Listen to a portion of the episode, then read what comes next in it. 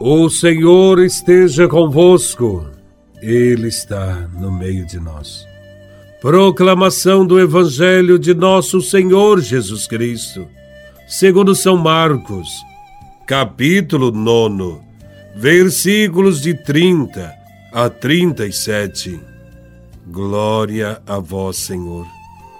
Naquele tempo, Jesus e seus discípulos atravessavam a Galileia ele não queria que ninguém soubesse disso, pois estava ensinando os seus discípulos e dizia-lhes: O filho do homem vai ser entregue nas mãos dos homens, e eles o matarão.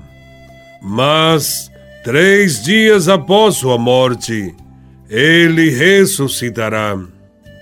Os discípulos, porém, não compreendiam essas palavras e tinham medo de perguntar. Eles chegaram a Cafarnaum. Estando em casa, Jesus perguntou-lhes: O que discutíeis pelo caminho? Eles, porém, ficaram calados, pois pelo caminho tinham discutido quem era o maior. Jesus sentou-se chamou os doze e lhes disse: Se alguém quiser ser o primeiro, que seja o último de todos e aquele que serve a todos. Em seguida, pegou uma criança, colocou-a no meio deles e, abraçando-a, disse: Quem acolher em meu nome uma destas crianças, é a mim que está acolhendo. E quem me acolher, está acolhendo não a mim, mas a aquele que me enviou. Palavra da salvação. Glória a vós, Senhor. Neste evangelho, encontramos Jesus caminhando da Galiléia para Jerusalém. Nesta caminhada, Jesus está ensinando seus discípulos. E bom discípulo é aquele que ouve a instrução do Mestre. Nesse sentido, a atenta escuta da palavra de Deus é sempre essencial em nossa vida cristã. Qualquer professor ficaria desanimado com a falta de atenção de seus alunos sobre aquilo que ensina. Jesus, ao contrário, não desanima e continua a ensinar seus discípulos.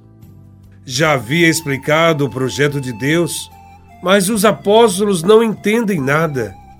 Ainda pensam como os doutores da lei da época, que o Messias não sofrerá nenhum mal e que triunfará grandiosamente sobre os seus inimigos.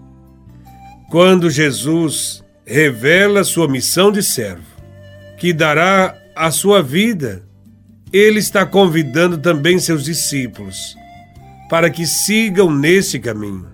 De fato, eles não haviam entendido, ou melhor, não querem aceitar esse caminho. Para eles era difícil uma adesão a Cristo desta maneira.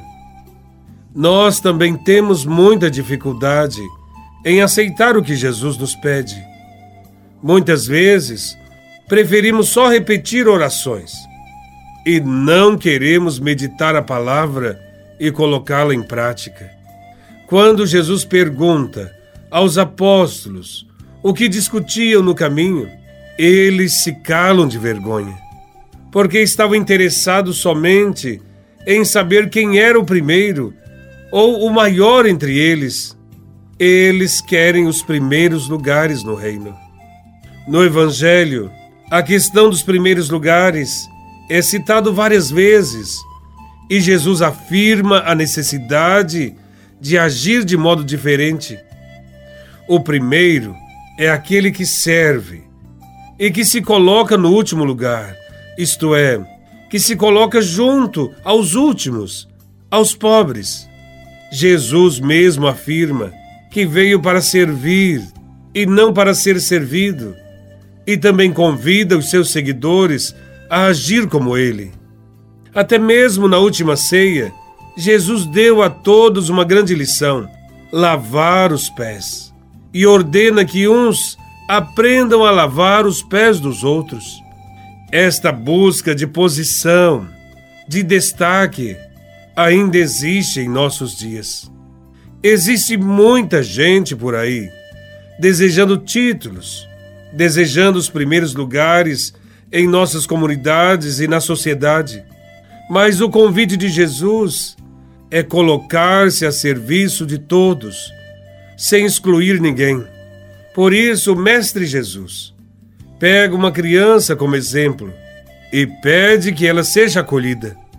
Tomar uma criança e colocá-la no centro é indicar através dela a defesa de Jesus de todo ser humano, que é indefeso, que é pequeno, marginalizado, pecador, impuro. O gesto de Jesus é bem claro.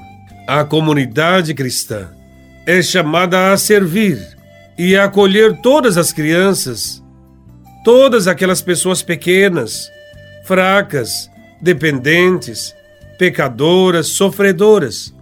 Não é à toa que Jesus insiste na palavra acolher. Acolher significa ajudar, compreender, educar com amor para que essas pessoas possam crescer, de fato, como pessoas e serem felizes. Não podemos entrar na perversa lógica da competição e da dominação dos mais fracos. Se fizermos isto, nunca seremos discípulos de Jesus. O Senhor nos chama a servir como Ele, na gratuidade.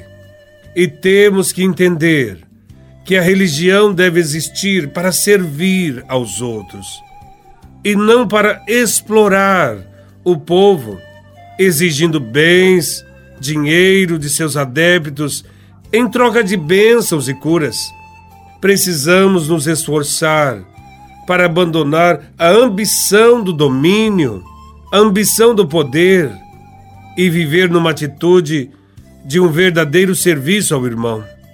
No serviço aos pequenos, nós testemunhamos ao mundo nossa pertença a Jesus.